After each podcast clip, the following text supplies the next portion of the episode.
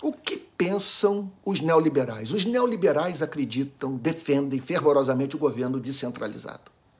O neoliberalismo é contra o Estado grande e oneroso. O social-democrata faz a seguinte réplica: o Estado de bem-estar social não precisa ser necessariamente grande e oneroso.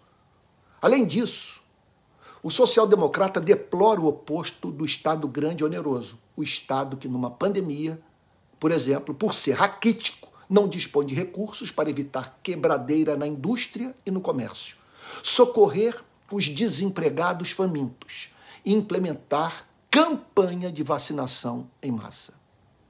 Os neoliberais acreditam que as políticas iniciadas por agências nacionais são menos adaptadas às necessidades das pessoas e circunstâncias do que as políticas feitas localmente. Eles são a favor de algo como menos Brasília.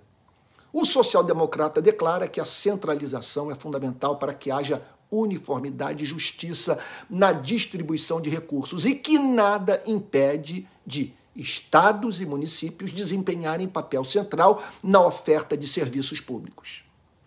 Eles alegam os neoliberais que o estado de bem-estar social tende à insolvência. O social-democrata responde: esse é de fato um problema que não deve nos levar a abrir mão do que é belo, justo e bom pelo simples fato de ser oneroso e de difícil consecução.